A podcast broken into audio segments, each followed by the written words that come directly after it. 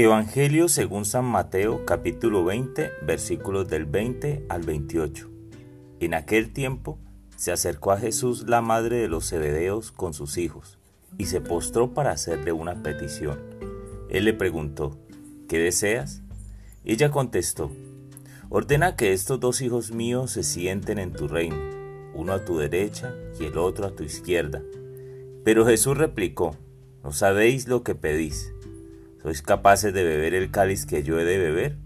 Contestaron, lo somos. Él les dijo, mi cáliz lo beberéis, pero el puesto a mi derecha o a mi izquierda no me toca a mí concederlo. Es para aquellos para quienes lo tiene reservado mi Padre. Los otros diez que lo habían oído se indignaron contra los dos hermanos.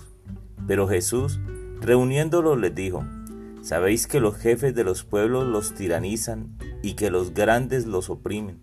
No será así entre vosotros. El que quiera ser grande entre vosotros, que sea vuestro servidor. Y el que quiera ser primero entre vosotros, que sea vuestro esclavo.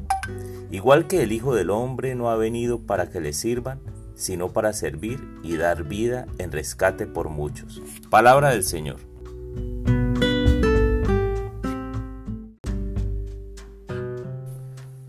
Hola mis amigos. Hoy la madre de los hijos de Zebedeo realiza una interesante petición, que sus hijos se sienten a la derecha y a la izquierda de Jesús.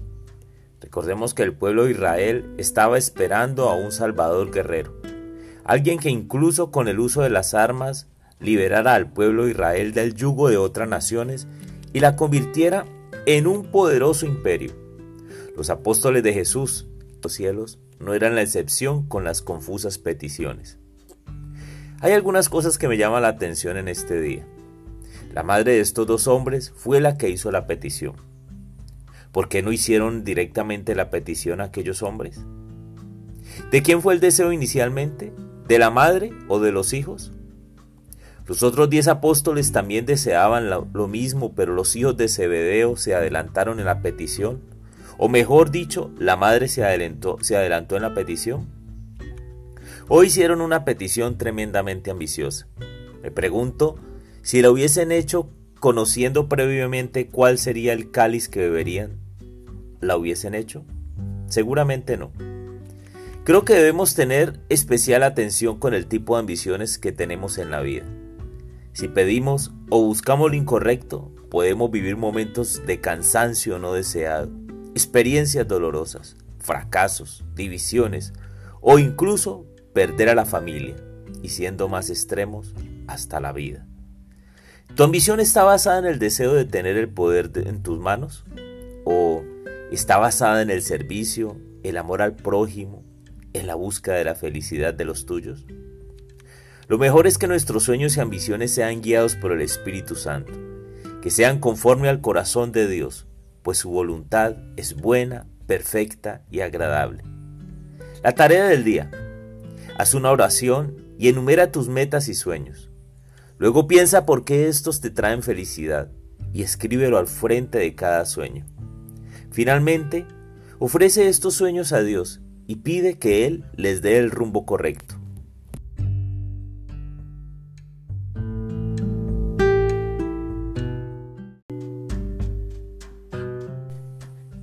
Ven Espíritu Santo y enciende el fuego de nuestros corazones.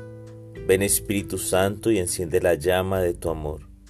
Ven Espíritu Santo y guía nuestros pasos y palabras.